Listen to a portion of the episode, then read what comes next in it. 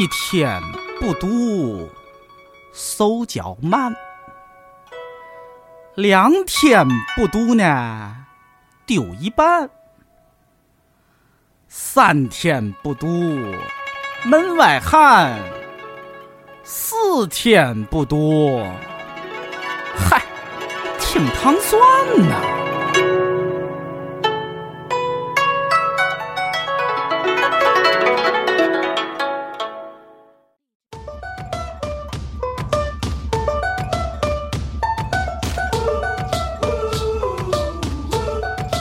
欢迎收听《糖蒜夜话》，我是瑞叔。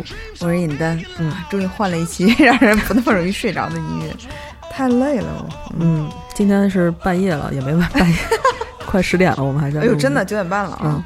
嗯，还是继续上一期，就继续把这些问题都回答完了，然后就是这个呃问问题的环节要稍微缓一缓，对，因为我们真的是把我们知道的基本上都说了。就是三十多年的人生经验。嗯，然后呃不坏哈，也是群里面的嗯积极分子。嗯，呃，想请教二位有什么做学习笔记的方法，方便查找复习的？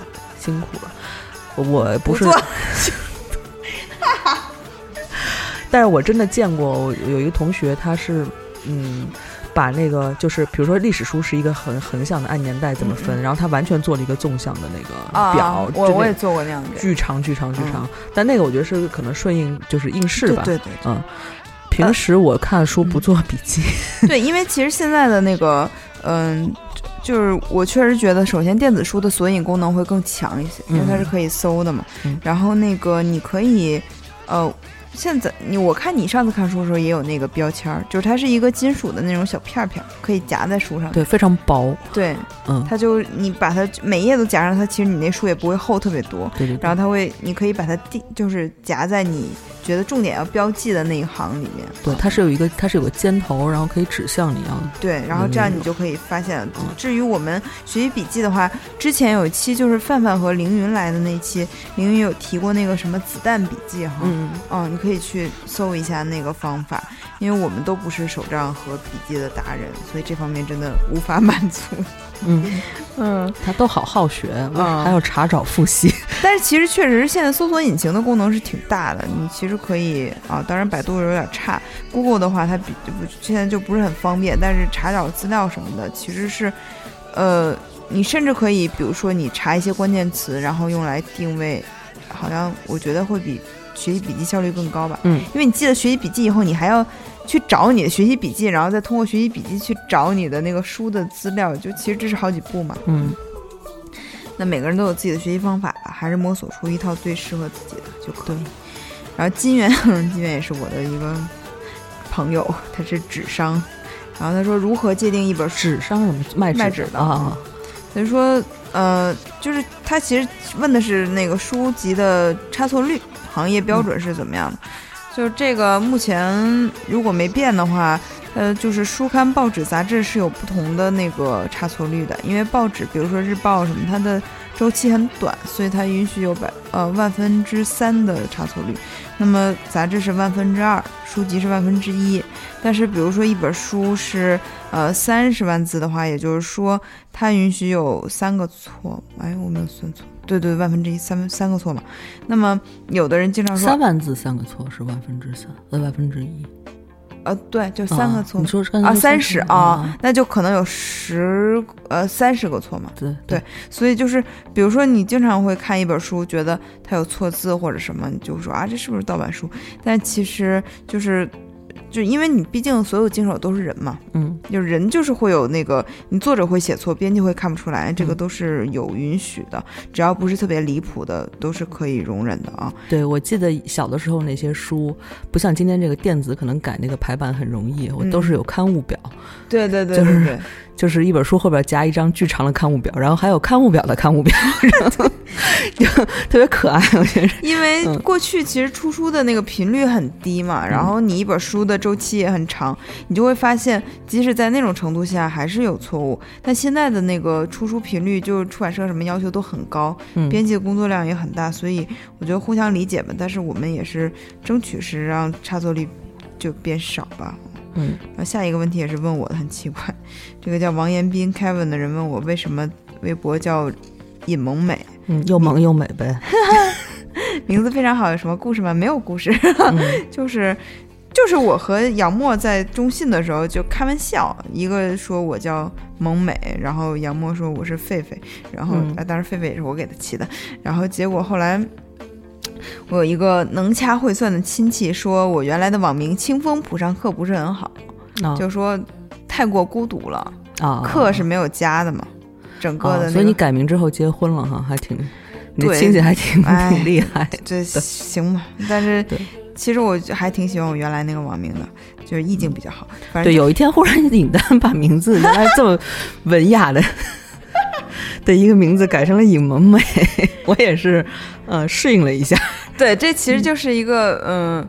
抛弃偶像包袱的一个，因为我觉得这个之前那个网名“清风补上课”是我高一时候起的啊嘛，太高冷了，那个时候对追求那个对那个时候人总是有拧巴那个劲儿嘛，嗯然后等到那个突突然一下就释然了。对，就到那个比如说给自己起名叫什么孔二狗这种，嗯，就是我还没有到那个程度，但是就是好像能接受自己的，呃呃，叫什么恶趣味啊？对对对，调侃，就起一个这个，嗯当然，呃，美好的愿望吧啊。嗯嗯，下一个问题，善是善西寒，嗯啊，还是这是这是真名是吧？那是念善，那不知道他叫什么，嗯反正就是善西寒嘛。就是问一下那个租房子的经历和心得，嗯，租房租到。就是渠道是吧？就是通过什么租房？直租还是中介？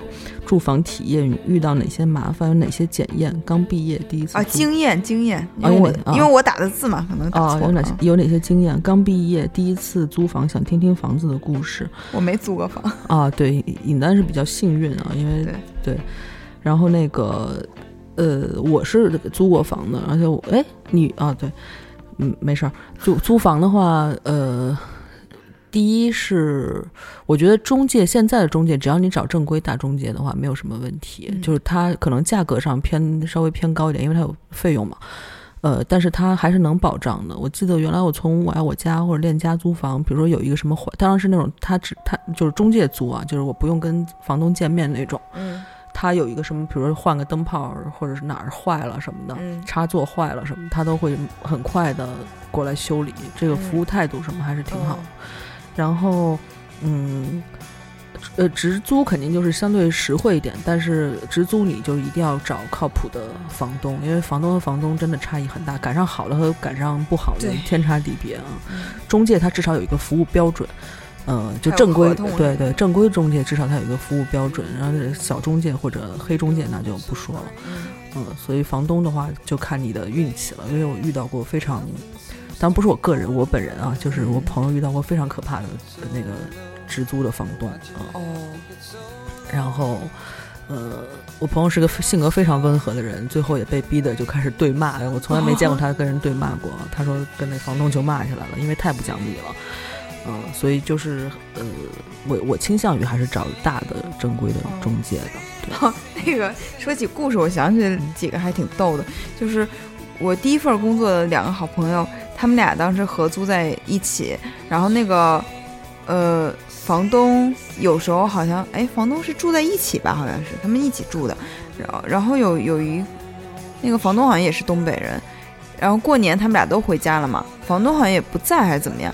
然后房东养了一缸鱼，回来的时候发现那一缸鱼都死了，嗯，然后他们就非常紧张，特别恐怖。买类似的补上不是不是，就跟他们没关系嘛。嗯嗯啊，然后那一缸水都绿了。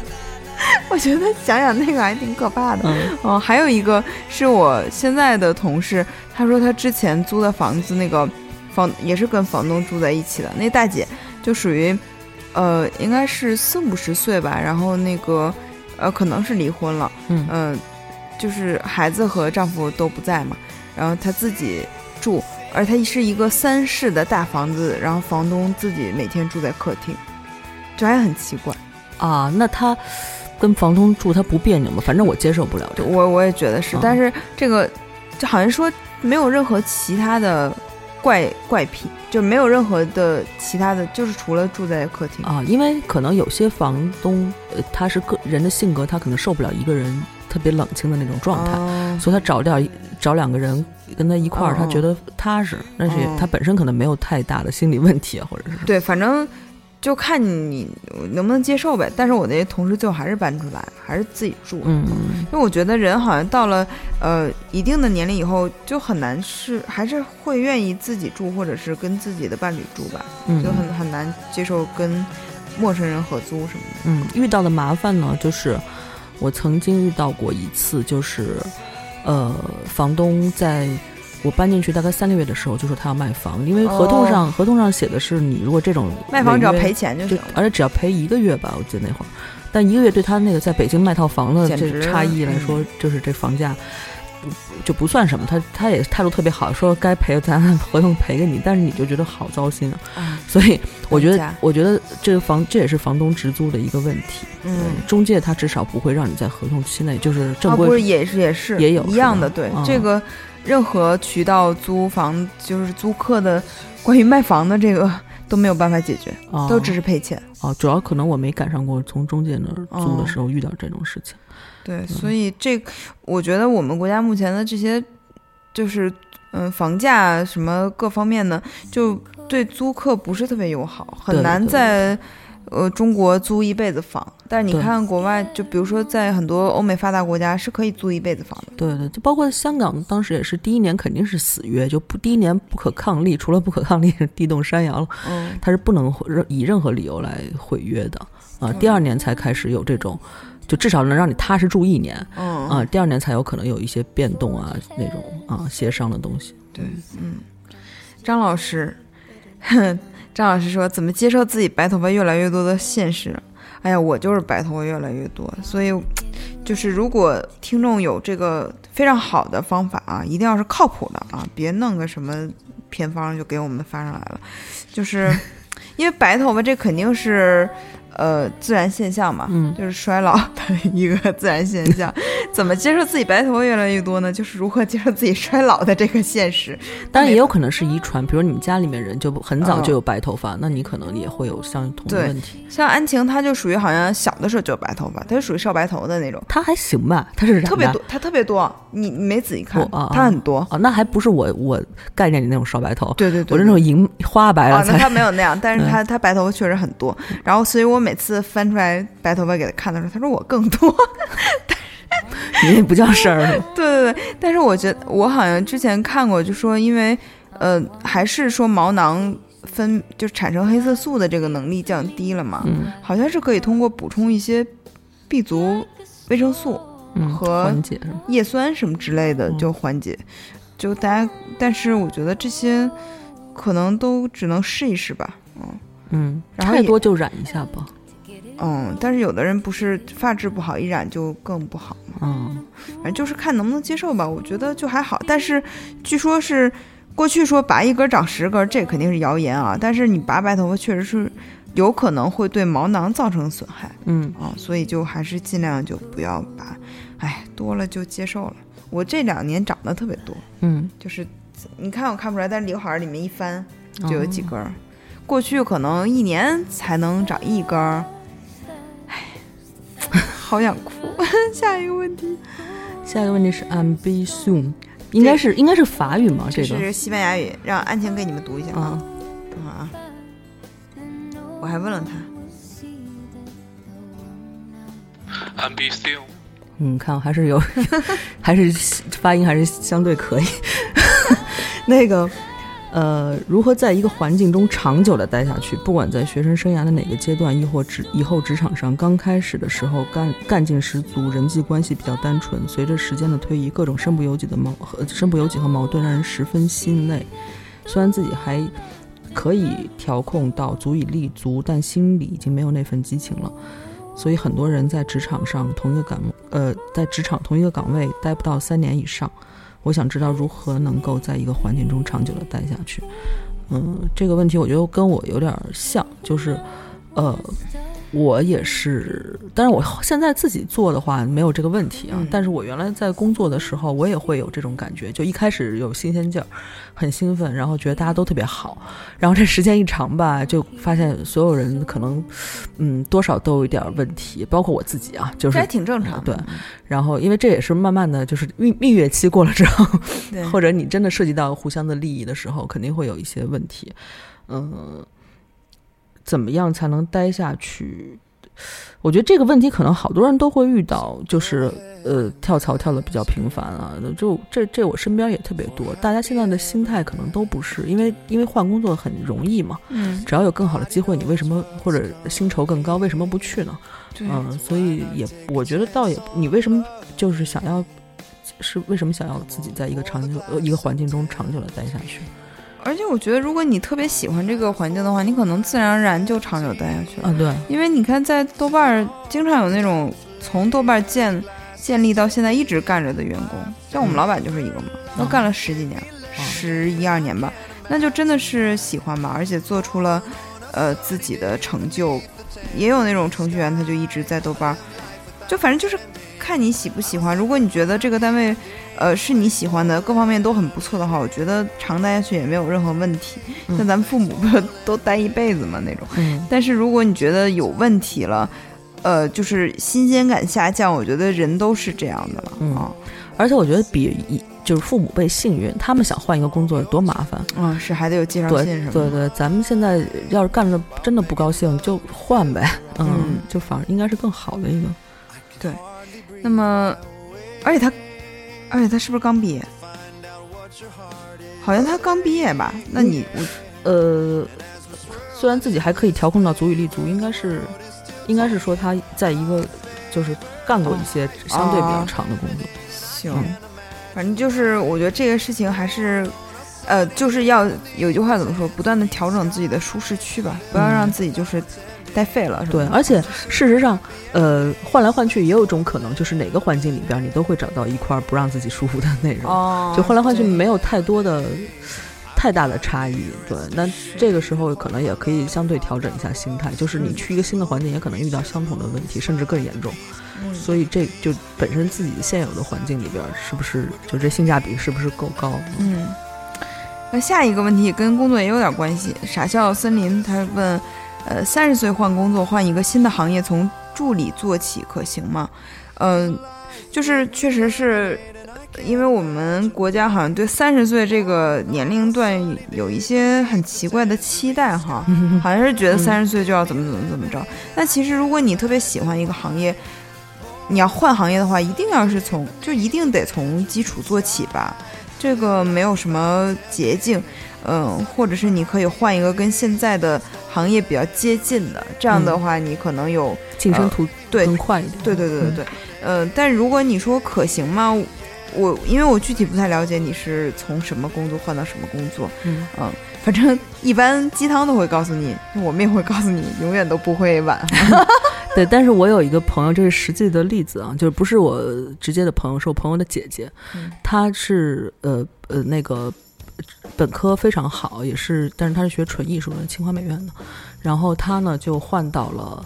呃，他在大概自己三十岁左右的时候，应该还出点头，还不是左，啊是偏右一点儿的时候，呃，换就是从零开始学了珠宝，呃，设计和鉴定，对，要考那个那个证儿的嘛，啊，所以他就是完全是，后来就是到了万宝宝的那个公司，就是做万宝宝的助理，嗯，他就是从助理的岗位起来，然后他也是在自己三十来岁的时候做了这个决定，现在做的也很很成功，嗯，对我觉得不是，而且他还是从相关专业，他是一个学艺术的嘛，他跳到珠宝其实不算太太远，太远，对，嗯。但是他仍然也是从助理开始做的，然后受尽了，对 就因为他是有点那种私人助理的概念了，啊。不是那种一个啊，一对，所以所以有可能有一些嗯更糟心的事儿吧，啊，就是。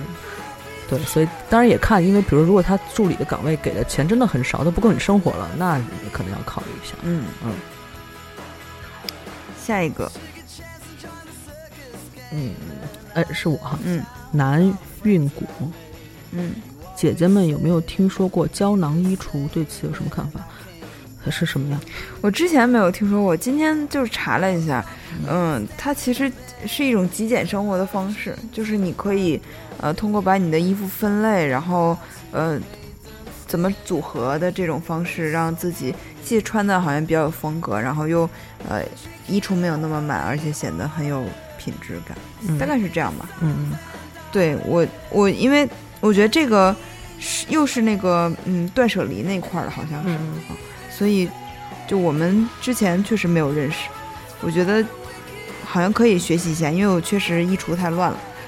啊，但是我我呃，如果给我这种就是收纳的特别好，但是我每次就是会觉得会花很多时间在收纳上。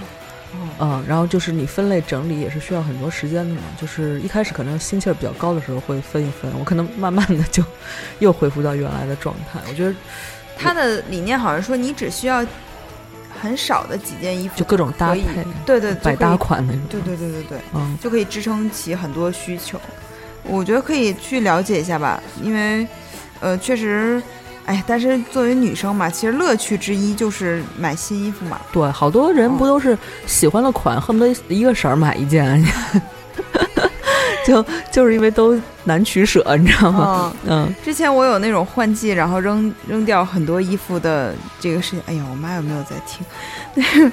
然后我就跟我的有几个好朋友是男性，然后就说啊，我今天收拾了衣服什么，扔了好多衣服。他说啊，你怎么居然还能有衣服扔什么的？嗯，就是男性好像是很少有呃多余衣服的这个需求的。嗯他们就会我穿几件我就买几件什么之类的啊。但是我觉得这个就是女性的乐趣嘛。不过我还是要我去，我是想学习一下这个，因为我觉得我自己的衣橱确实太乱了。嗯，然后那个 Dodge 他说两，我可能打错了，就两位主播好应该是啊。嗯，首先想问一下，你们会听别的播客节目吗？如果有，有喜欢的吗？然后两位都换过工作，因为这个产生最大惊喜，能不能分享一下具体的事情的那种？他这其实是两个问题吧。我之前会听别的播客节目，那个比较喜欢的就是，比如说那个，哎呀，这推荐别人的行不行？黑水公园儿，嗯，呃呃，日坛公园儿，喜 喜欢公园，还有已经已经没有的那个呃电影不聊，嗯，还有那个行了行了，反派影评。但是还有但是，但是我现在都不听了，因为我转投王月波评书那一块儿。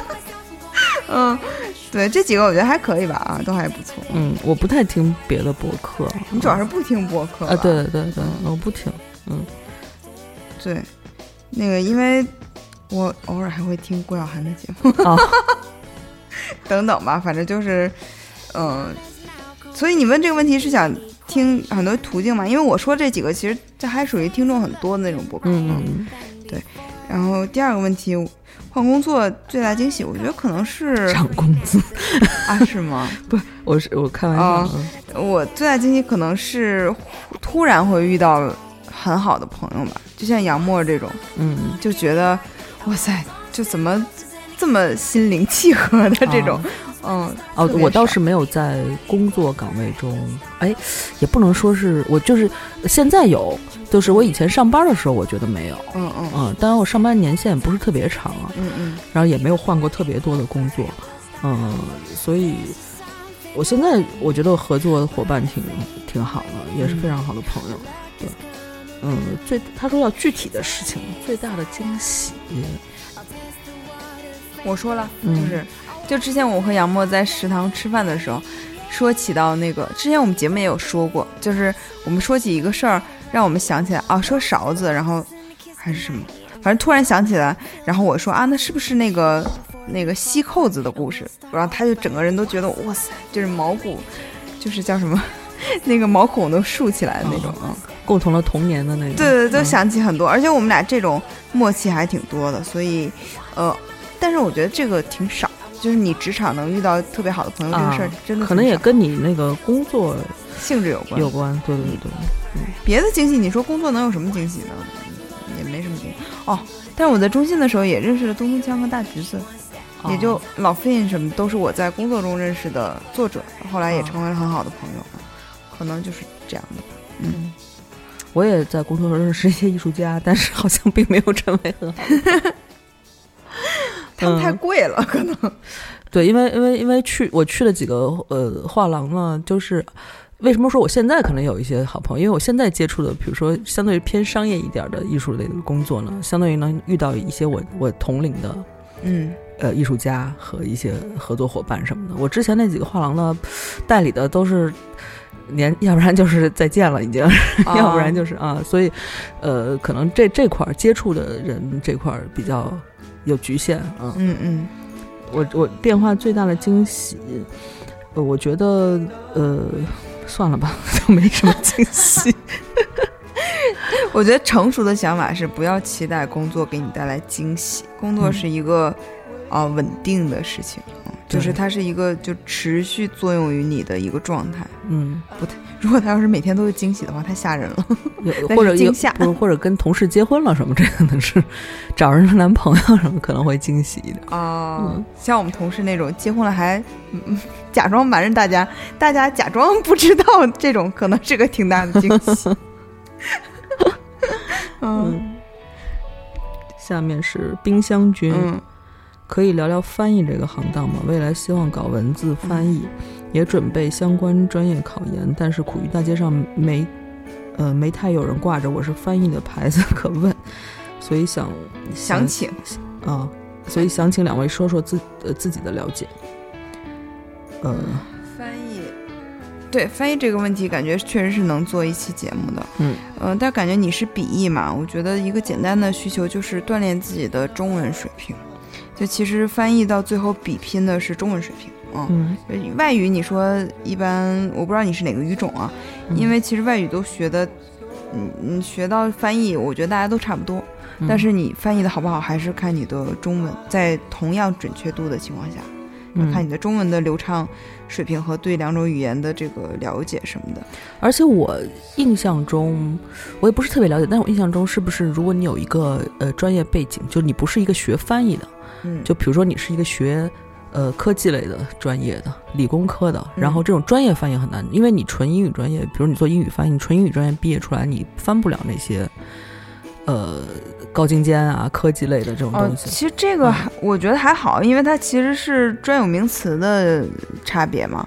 但是呃，就嗯、呃专业类的书，它其实往往对语言的要求不是很高，所以但是我看过那种国外的那种呃，就是比如说机械制造嗯什么，就是我每个词我都认识。嗯嗯，就是不能说每个词都认识啊，就是大部分词我就是名词我查查也知道是什么，但是我连在一块儿就是读不懂他在说什么。就是它其实涉及到一个对对这个整个，比如说这机械，你要了解它的运作方式什么，它你才能准确的翻译出来那种。哦，这个可能是嗯。我觉得是看不同的书吧，因为我刚才说，比如说你专业类的书，它对你的那个文字的优美程度，它没有什么追求，它嗯追求的是让你翻译的准确。嗯啊这个时候，如果你有相关专业的知识，可能会比较好，但是很这个挺难的。比如说你，呃，你翻译一本工程或者你翻译一本计算机的书，你就要这个翻译既有语言方面的背景，又要有这个专业知识背嗯背景，这个很难。一般来讲呢，负责任的编辑是这样，呃，负责任的翻译是，呃，他是这方他是这个语言的。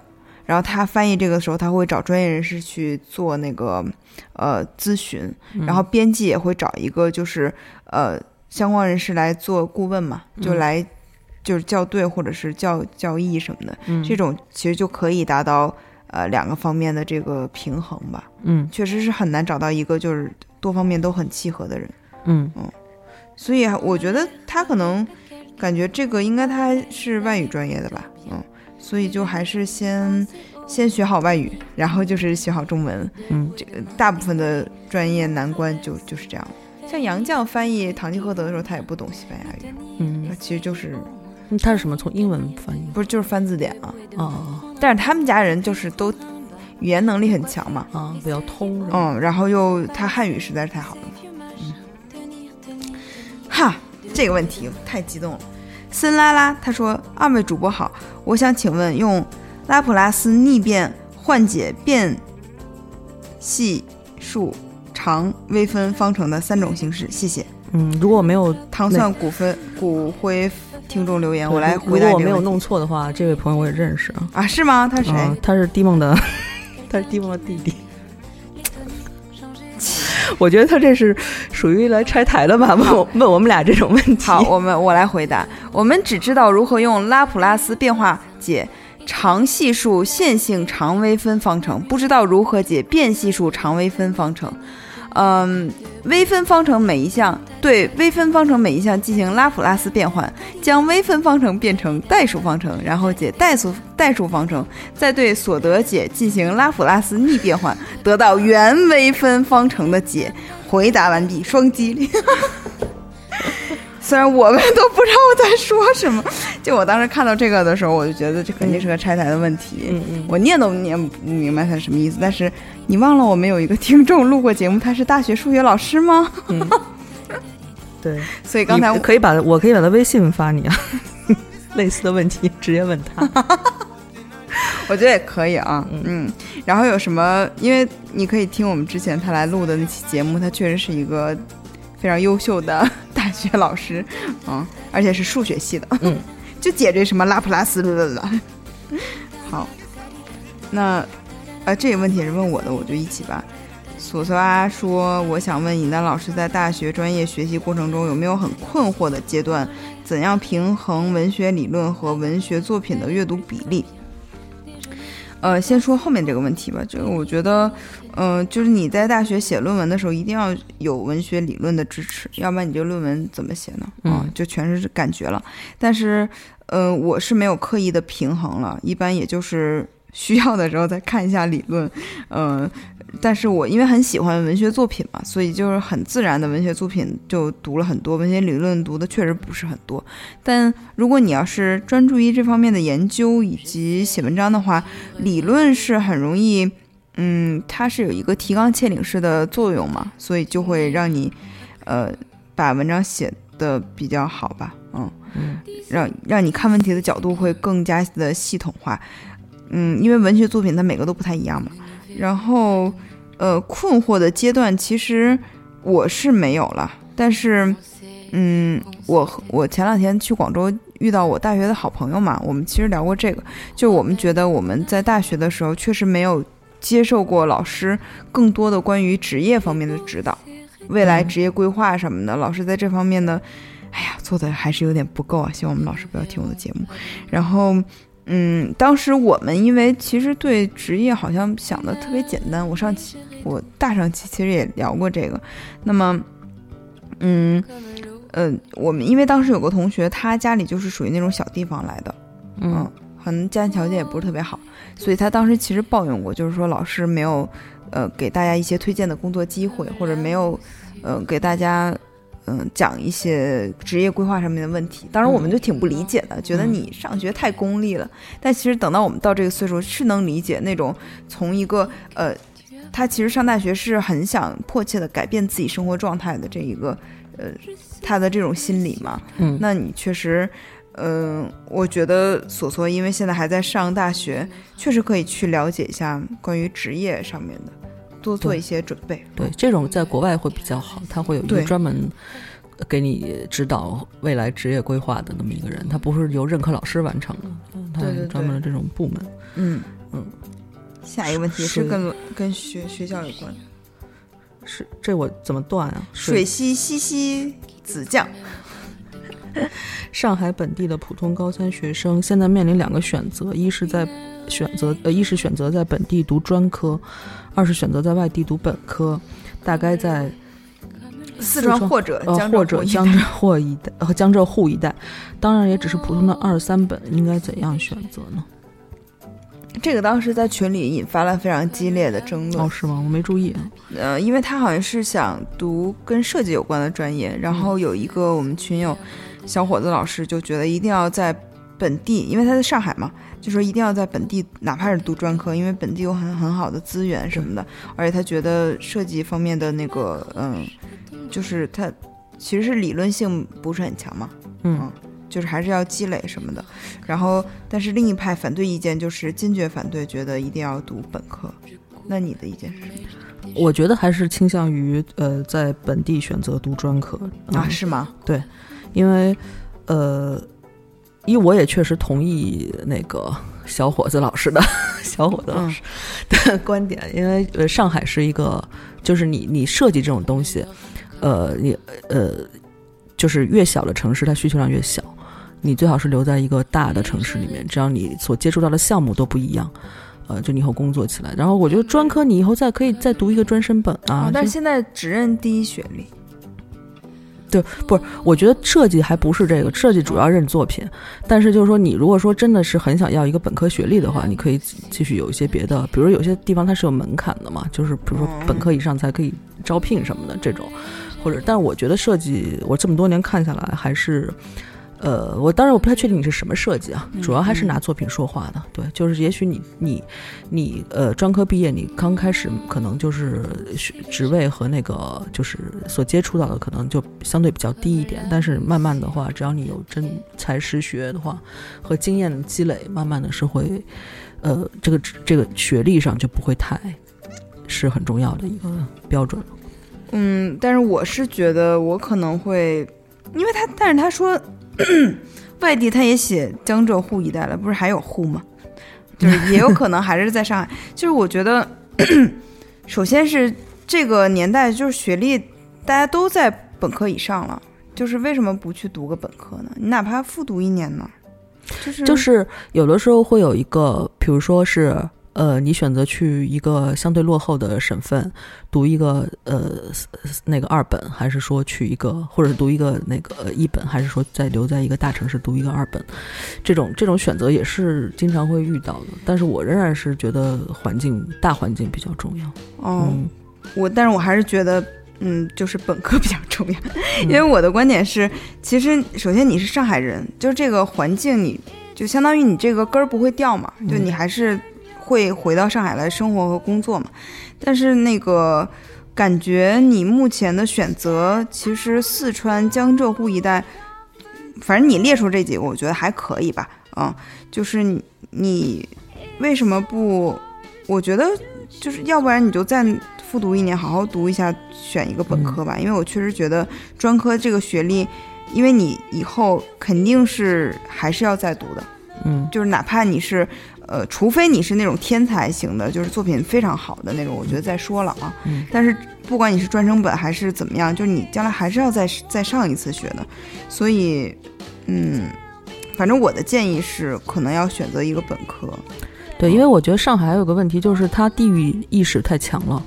嗯、如果你是简历上面是一个名不见经传的别，还是一个别的地方的本就大学的话，我觉得是可能还不如是一个本地的一个学校。可是上海的本科也非常多呀，就是上海的本科，哎呀，这个这个水什么西西子酱同学，我可能要批评你。上海的本科那么多，而且上海本地学生招生应该分数还有优惠吧？就你怎么连上海的本科都上不了？对，上海的高考分数可能是低一点。对，这个当然是开玩笑啊，就是我是觉得。在能选择的情况下，还是尽量选择本科。如果能上个上海的本科，可能就是你目前感觉是最好的选择了，是吧？嗯嗯，要么就再努力一下吧。现在几月份了？三月份，你还有三个月。嗯，实在不行，你还有一年零三个月，对吧？对，嗯、对，我觉得如果你要是设计类的，可能也不急于这几个月吧。就你、嗯很多人不也是对，艺术类的复读率是很高的，就认识那种八考考美院考考八年的。嗯嗯，也许是因为嗯、我觉得我和瑞叔的观点，包括群里的观点，可能都无法就是就绝对不是哪边就是绝对正确的这样的，嗯就可能还是看你自己是怎么想。对，而且如果你真的是选择去外地，我也希望你去的更远一点儿。我觉得对，就是可以体验一种不同的生活，就是对你以后的，因为你设计必须毕竟是一个创意的行业。嗯，对，比如说你在上海待的时间这么长，就是但是去四川，就是风土人情都不一样。我觉得对那个最后的那个就是开拓眼界这块儿，嗯因为江浙沪还是趋同了，都差不多了。嗯，好，下一个问题。哼，嗯，好看的杨哥，好看的杨哥问，请问主播觉得欧冠皇马能够三连冠吗？就因为皇马又进入到决赛圈好多人都觉得不能，一场欧冠都没有，但我觉得不能，一场欧冠都没看过啊那个，但是我们上次阿加西不是说想问问，如果皇马能冲上利物浦怎么样？但是皇马抽签结果出来了，没有冲上利物浦啊。嗯、下一个问题不是，你可以回答能不能啊？我是 哎呦，太难了，我觉得挺难的，因为就是每年每个球队的状态都在变嘛，而且皇马目前的那个联赛战绩不是特别好，然后欧冠的话感觉变化更多，因为它其实是跟欧洲其他球队比赛嘛，每个嗯队都有互相克制什么的，所以就我说低调低调，不要抱有过大的期望啊。下一个是呃叫是千代病那个千代，千代病是什么？不知道，问问两位对最近闹得有点大的女神节、女王节、妇女节之争的看法，还有妇女节各大品牌的营销做的跟侮辱女性一样的广告词。呃，是说要把妇女节改成女神节、女王节就是现在很多女性自己不愿意叫妇女节。哦，然后呢，商家也为了避免这个，就用女神节或者女王节来代替。但是今年很多呃媒体或者是什么，他会说，其实妇女节才是一个呃非常标准的尊重女性、为女性争取权益的说法。然后女嗯性自己把自己叫成女神、女王或者什么，这其实是物化或者是看就是自卑对自卑对表现。对你自大家都正常一点啊，就是哪儿那么多，就是真觉得自己是女神还是是女王吗？啊就是妇女怎么了？我觉得那就嗯是有一种那种就是幼稚的小公主心态了，嗯，我觉得妇就是妇女没什么太大的问题，没有任何是中性词嘛，因为我觉得妇女妇女被污名化，肯定是之前男权社会就会把，比如说你这个妇女什么的，之之类的，然后还有妇妇人之间，对，还有一部分女生觉得自己一直都是小公主，觉得叫妇女把自己叫老了什么的，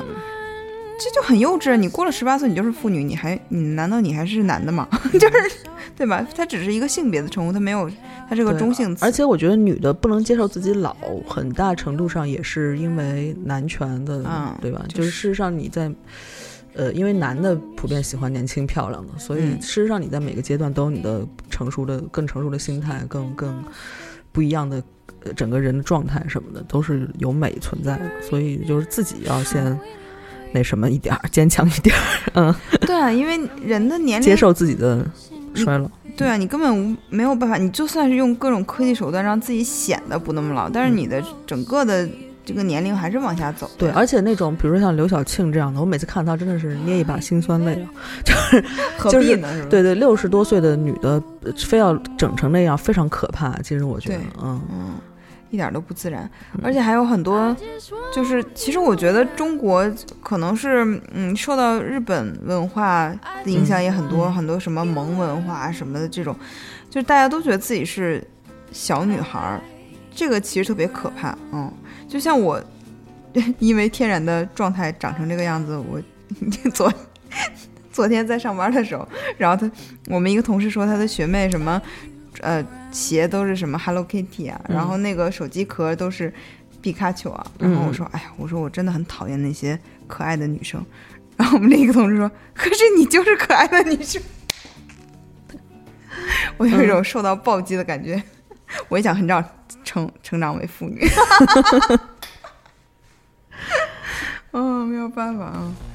呃，就是那个广告词的那个，就是确实有一些，比如说那个，嗯，其实女生节这个最早的这个策划就是一个污污蔑女性的说法嘛，嗯，就是女生到妇女只差一日嘛。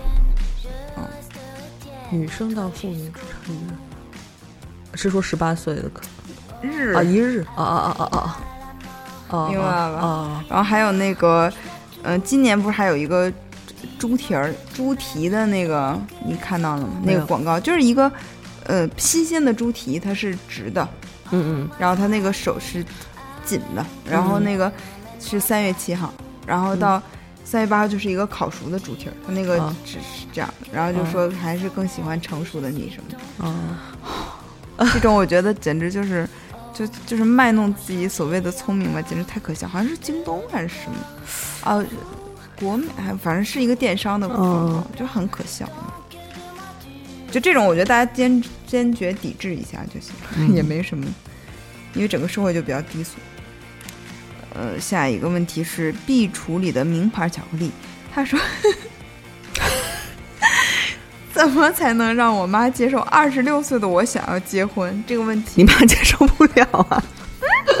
你妈太太太酷了，是觉得你太早了吗？还是太……我其实一开始都没太读懂。呃，对，因为你到底多大？你是你你是不对？这个 这个这前面限定词太少。我们俩陷入了困惑。那个其实如果如果我觉得你妈觉。你妈觉得你二十六结婚实在太早了，是吗？我觉得其实是是对的，就 是就是，如果妈妈真觉得你二十六岁结婚，可能目前是对你这个呃结婚对象可能不满意吧，或者是觉得你年龄太小了，也就是这两种原因吧。对，不可能有别的原因。对，那我觉得这如果这两件事的话要看了，嗯，如果他觉得你太小的话，其实这个也不能说错，因为确实。因为整个社会都低龄化了，感觉二十六岁的还是个宝宝，所谓的，因为离开家长的羽翼也没有多多少年吧，可能妈妈想让你想清楚之类的。但如果他要是觉得你的结婚对象不够成熟的话，可能你要，你和他要向父母就是证明你们是成熟的，而且你们对自己的决定是有担当的，嗯，之类的吧。但是真的真是。叫什么旱的旱死，涝的涝死啊！咱们群里那么多嚷嚷着单身要恨嫁的少男少女，不是就是男男女女嘛？结果你这个，对，而且我有种预感，就是你妈妈不让你在不不接受你二十六岁结婚，你可能三十六岁，她也并并不那么想让你嫁掉，就是她可能是不是对你？哎，二十六岁可能是个男的，是吧？啊啊，有，我看一下先，嗯。你先说你的理论，你觉得你怕是个妈宝是吗？对对对，我觉得这个这个这个就是，嗯，家庭的问题的话，那可能是会比较麻烦一点。对，就如果你真的结了婚的话，你的伴侣和你妈妈的关系 需要有一些那个沟通。嗯嗯，确实是中国的很多家长都觉得子女是自己的财产。对对对，这个是有点。我生你养你，我就你就是我的那种感觉。我看看，这个是一个。是个女生哦，所以我觉得你干脆还是给群里介绍一下，你为什么能 这么快就结婚吧？嗯，我们群里的这些女孩真是要愁死了。对，但不管什么年龄结婚啊，你就是想清楚，对方就是对这个对方那个人还是很重要的，也千万如果是你如果你是冲动结婚的话，你妈拦你一下还是有必要的。嗯嗯嗯，好，甜甜甜姐。研二在读，恋爱次数一只手能数过来。去年也不也，研二一只一只手也不算太少啊。去年冬天遇到了，怎么了？就是想谈多少次。去年冬天遇到了一个手能数过一次也是一个啊。呃，去年冬天遇到了想特别认真对待，希望能长久的男孩子。求问。在爱爱情关系里，怎么能保持自我嗷嗷？自我嗷嗷是什么意思？这是他的语气词啊，能保持自我嗷嗷。我我说什么叫什么叫自我嗷？对，自我嗷嗷待哺。嗯。感觉自己恋爱了就变得很很很贴男生，很在意他的感受，有意无意改变了自己那种，知道这样子不好，也容易招渣男。想请问 小仙，我们不是小仙女，这个问题谢谢嗷嗷，是谢谢嗷嗷，嗯嗯。我觉得首先恋爱以后很在意他的感受，这个很正常吧？也看时间啊，就是我觉得头一一年半载里边 很粘人是很正常的。你还在处于爱情的那个，就是处于热恋期。对，我觉得不在意和不粘这个，在一开始是不正常。嗯，那你为什么要谈恋爱？对，对吧？他觉得他就觉得可能有意无意间，他就是可能午夜梦回的时候，哎，觉得自己好像为这个男的改变了太多之类的啊。但我觉得。呃，爱爱情的话，只要是 base 在就是呃合理合法的基础上，就是别那种被骗了或者什么的。就但这个人是一个是一个好人的话，呃，付出多少都是好的。嗯，为什么不好好的爱呢？因为我觉得你不光是恋爱关系了，当然恋爱关系是最容易改变自己的了。就是你在任何关系中，其实都很容易，呃，有意无意的发生着改变，包括你，呃，经历多少呃一些工作、职场什么，都会都你都会对你有改变。那么恋爱改变也是很正常的，这个改变不一定是不好的。但是那天在看一个公号里面就讲那个。呃，之前有个美国作家，他在咖啡馆写作的时候，他其实就听到旁边一对情侣在聊天，嗯然后他就感觉到那个男生是非常有一种话术的，他会让那个女生觉得自己不好，啊，就是他他会用各种方法什么的，嗯，我觉得你可以去关注一下这个。如果如果你的男生他是一个很正常的，然后你只是觉得自己为他付出太多了改变，我觉得这个倒无所谓了，也不要计较这些。但如果呃，他让你觉得自己特别不好，这个我觉得是要警惕一下。嗯嗯，别的也没什么。呃，这是李老师哈，嗯下一位李老师他说，呃，请问如何看待林少华和啊，又打错，赖明珠对村上先生作品的翻译？没没看法，因为因为那个不是特别呃了，就我对村上春树一般，而且我看的就我就看过两本，所以也不是特别了解。但是业界一般认为林少华是翻译的更多是他自己的语言方式吧。啊嗯，但是我没早，我也不知道我看那版本是早期的都是林少华都翻译的嗯，啊然后现在就是有有其他什么石小伟啊什么的，然后那个，但是我看这次最新的这个作品《刺杀骑士团》又是林少华翻译的，有人就不喜欢，嗯，但是我看像上校什么的，就还说啊，又是林林少华，他很开心，嗯，所以我觉得就是每个人语言就是接受的感觉不一样吧。嗯，但是林少华有时候确实是太自恋，他有时候翻译的很奇怪。对，嗯下一个问题，二零一八又长胖胖，这也是招，好好气哦。呃，我有个男闺蜜，认识十年了，是高中同学。高中的时候对他有一些好感，但熟了之后，熟了之后，熟了，呃，发现他是同性恋，嗯所以也没有往男女朋友上发展，慢慢的就成了无无无话不说的闺蜜。这期间我谈过恋爱，她也交过男朋友，但现在我的男朋友就，呃，但是我现在男朋友就很介意她，觉得我们聊天关系过于亲密，总是问我选择谁，我该怎么办？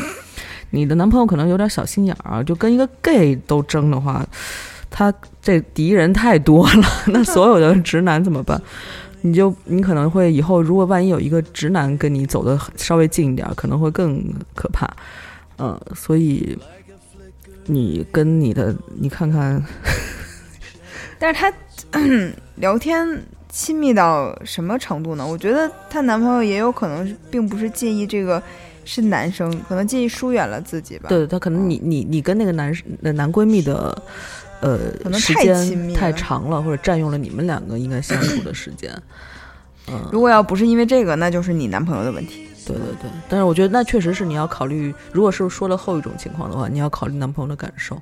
嗯，就谈恋爱就是就是就是不能就是博弈嘛。对对，而且不能，我觉得确实不能，就是你虽然跟这个人待在一起，但是你一直在跟另外一个人聊的特别开心什么的，那这个人肯定心理上会有一些不舒服。嗯，对，嗯，这种有的时候连女闺蜜也会，就是男生也会吃醋。对对对，嗯，而且我觉得有有的那个男生还挺有意思的，就是他会觉得，就是哪怕是同性恋也是威胁，就是有一我觉得有个别是这样，哦，他会觉得那些都是假的什么的。对，但是我嗯我我的同性恋朋友，男男同性恋朋友会会跟我说，不可能被，就是男同性恋要是要是就是真是了，他甚至跟我说，连双性恋，如果是男的是双性恋的话，他也是个 gay，因为他呃，他让双性恋只是让自己看起来好像说出去啊，稍微正常一点，就是哦。至少还可可可能会喜欢女的，嗯，对，但是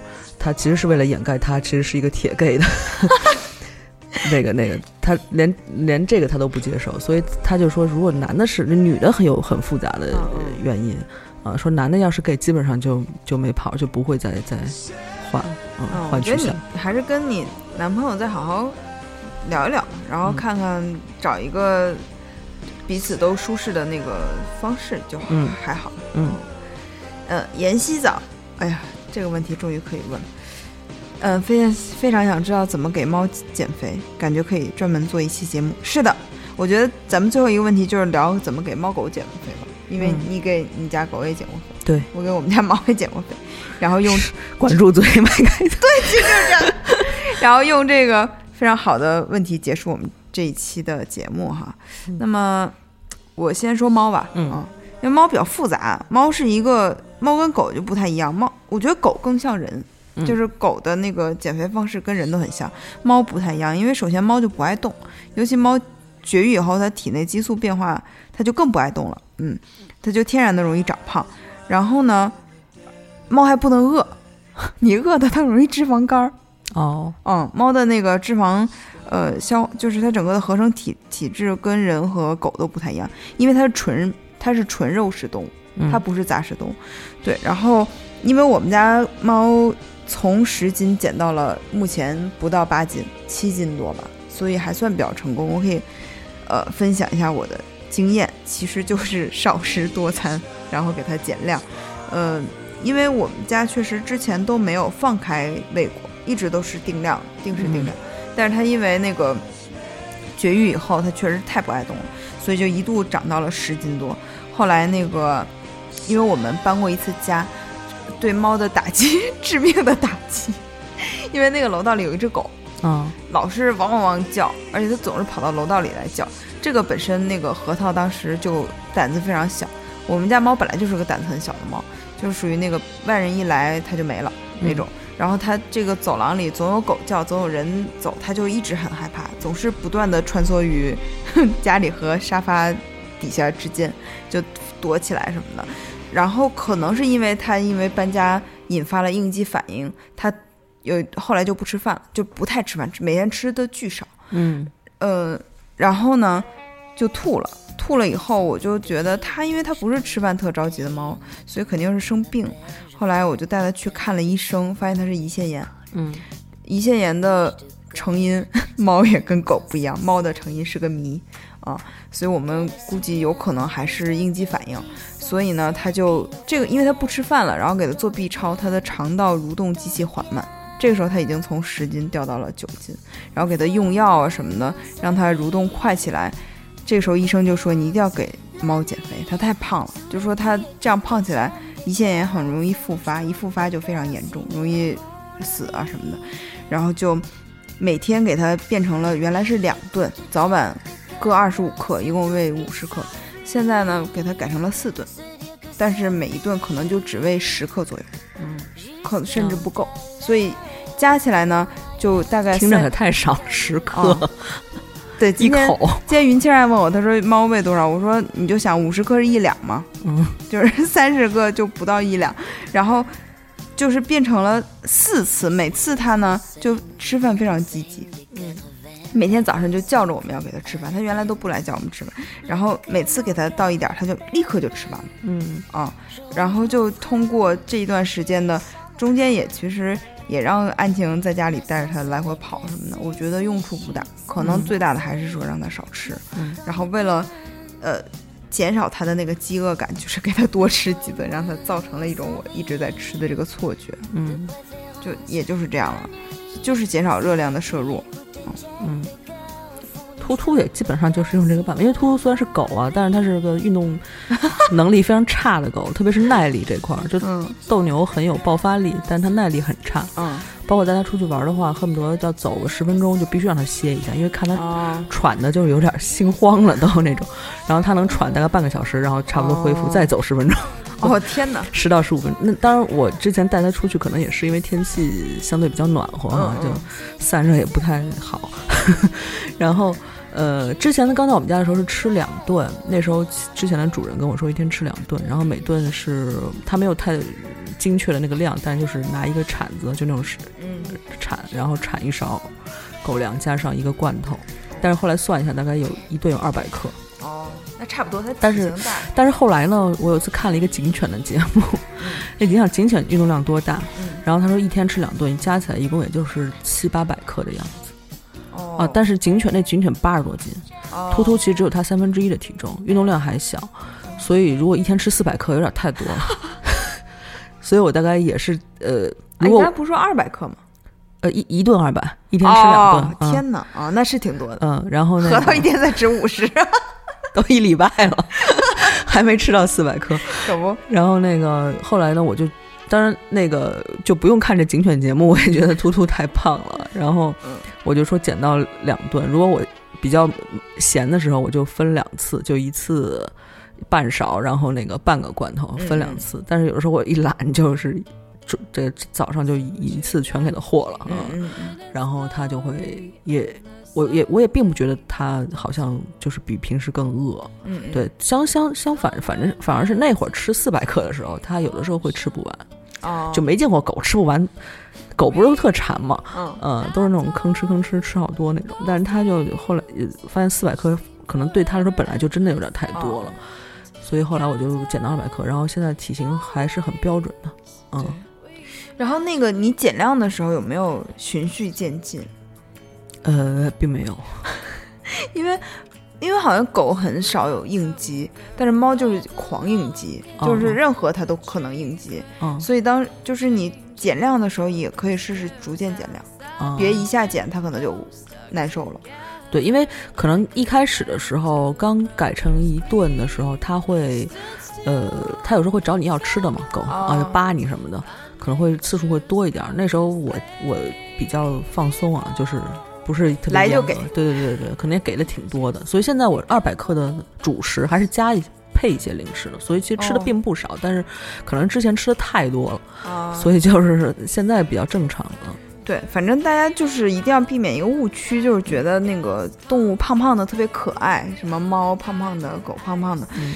就是就是还是要看它自己的那个体型，就是跟人一样，太胖的话会引起各种肥胖的病，嗯，啊，而且宠物看病非常非常贵，而且它们又不像人，就是说不出哪儿疼是吧？对，就是嗯人有病，他能接受治病这这个行为，猫嗯狗不能，它到了医院它就疯了啊，所以对他们也是一个痛苦。你莫不如就是管住嘴，然后让他们成为健康的猫狗啊，能陪伴你时间长一些。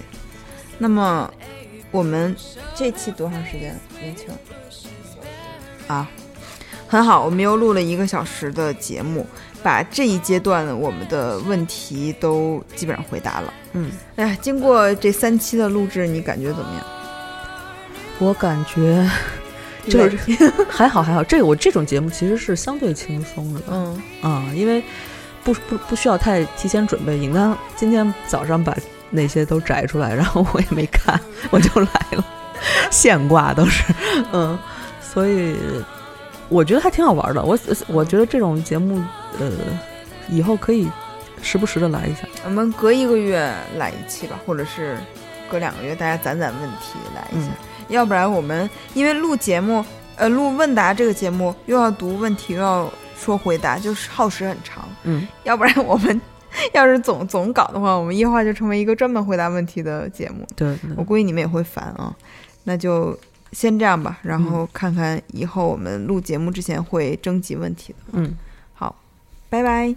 谢谢，拜拜。